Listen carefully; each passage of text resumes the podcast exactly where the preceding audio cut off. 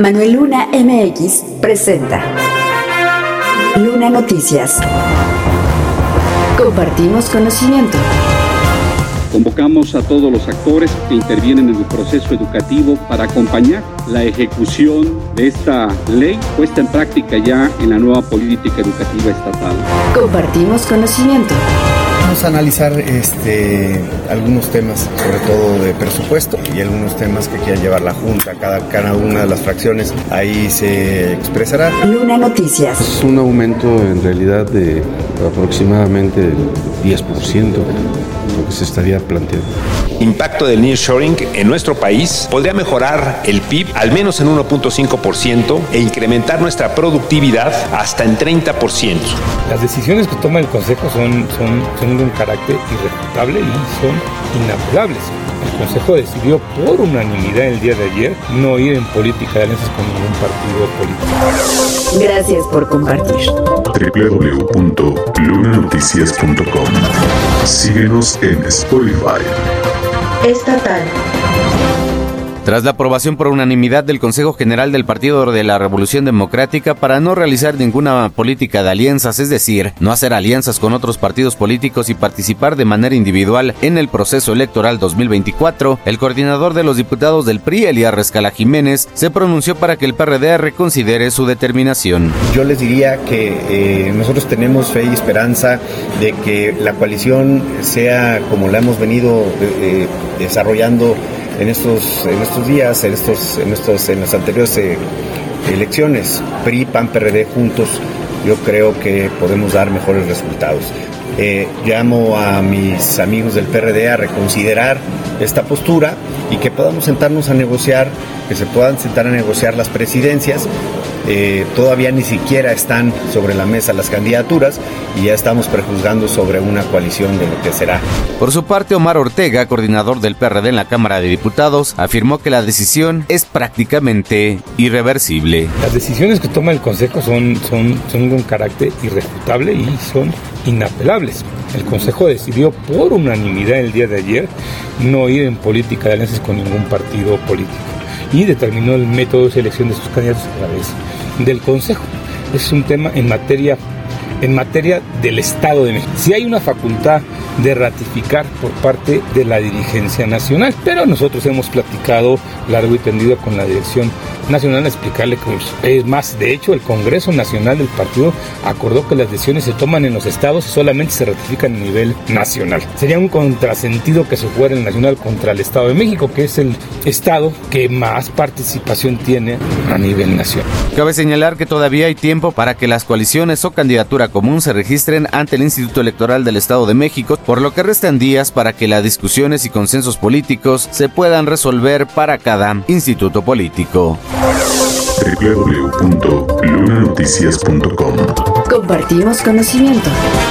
Las comisiones legislativas de Gobernación y Puntos Constitucionales, junto con Desarrollo Económico, Industrial, Comercio y Minero, llevaron a cabo el foro Nearshoring, Oportunidad para el Estado de México, Diálogo con Expertos, en el cual se expusieron las oportunidades que tiene el Estado de México para atraer inversión y desarrollar a las pequeñas y medianas empresas. Ante la necesidad de acercar la producción a los principales centros de consumo, privilegiando la cercanía, disponibilidad e inmediatez de los eslabones de las cadenas productivas en el proceso de relocalización conocido como como nearshoring, es decir, cuando las empresas buscan alternativas para mover su producción, ya sea por recepciones o como en la reciente pandemia, esto abre nuevas posibilidades para México, aseguró el diputado Enrique Jacob Rocha. No solo se trata de inversiones, lo que de suyo genera prosperidad y empleo, también se trata de la oportunidad de ir pasos adelante y vincular en su cadena de proveeduría en el proceso de elaboración de insumos a nuestras pequeñas y medianas empresas. Es la oportunidad para profesionalizarlas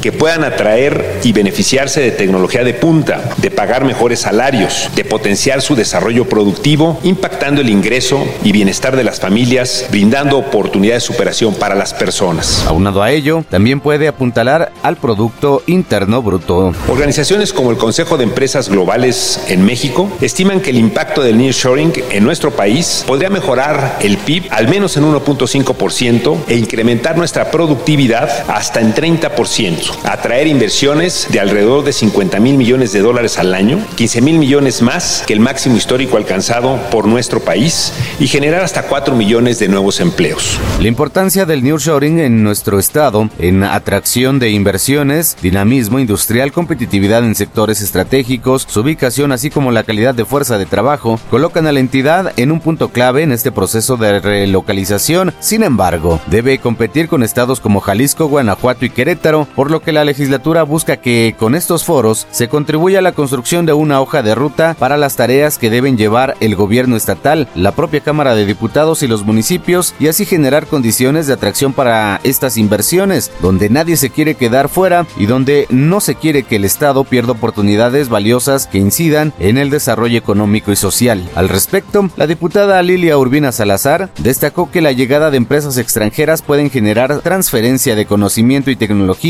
que beneficia la producción así como la interacción cultural con los trabajadores, por lo que se puede impulsar el desarrollo sostenible para maximizar los beneficios y minimizar efectos negativos.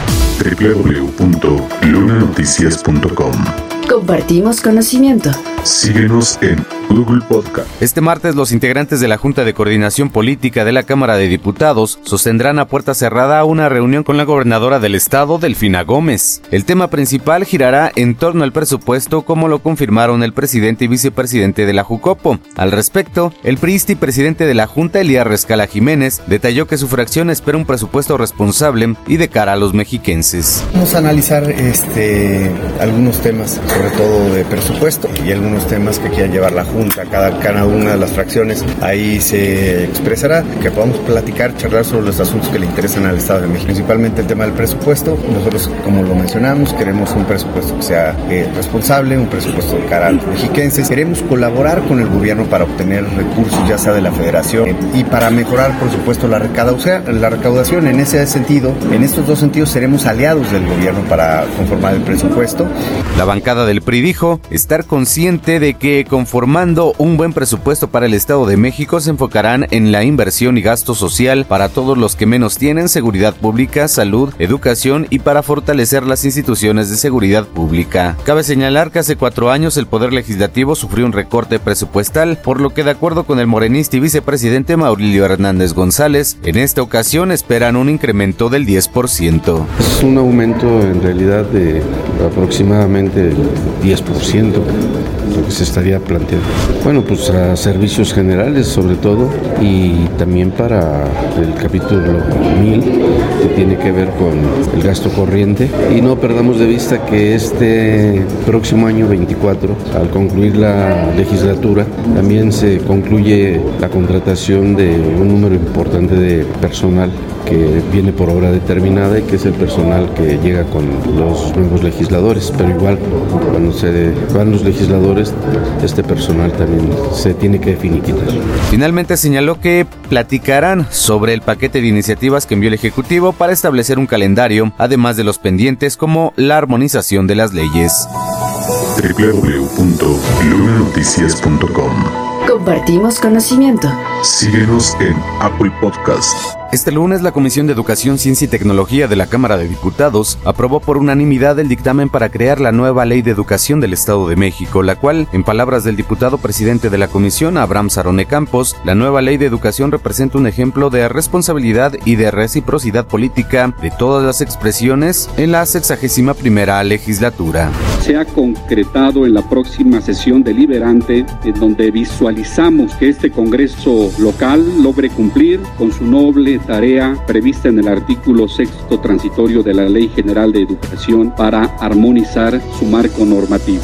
Durante la mesa de trabajo señaló el cuidado de cada artículo y párrafo para atender las demandas y necesidades de la comunidad escolar, por lo que el tiempo invertido se traduce en estudio y deliberación de calidad que permitirá renovar, perfeccionar y materializar la nueva realidad educativa atendiendo a los docentes, padres de familia y al centro de educación que son las niñas, niños, adolescentes y jóvenes. Convocamos Convocamos a todos los actores que intervienen en el proceso educativo para acompañar la ejecución de esta ley puesta en práctica ya en la nueva política educativa estatal. Habrá atribuciones claras y concurrentes para la autoridad educativa en sus niveles de gobierno, pero de manera destacable me permito concebir a la participación de los municipios a través de sus ayuntamientos como fundamental en la ejecución de este proyecto de decreto.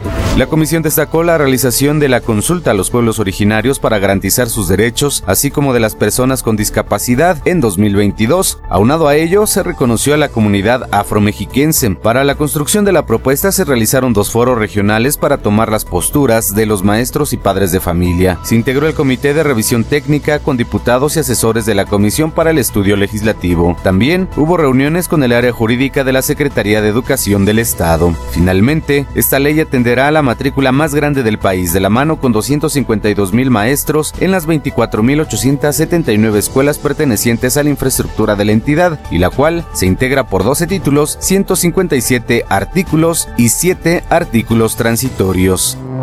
www.lunanoticias.com Ya tienes conocimiento. Compártelo.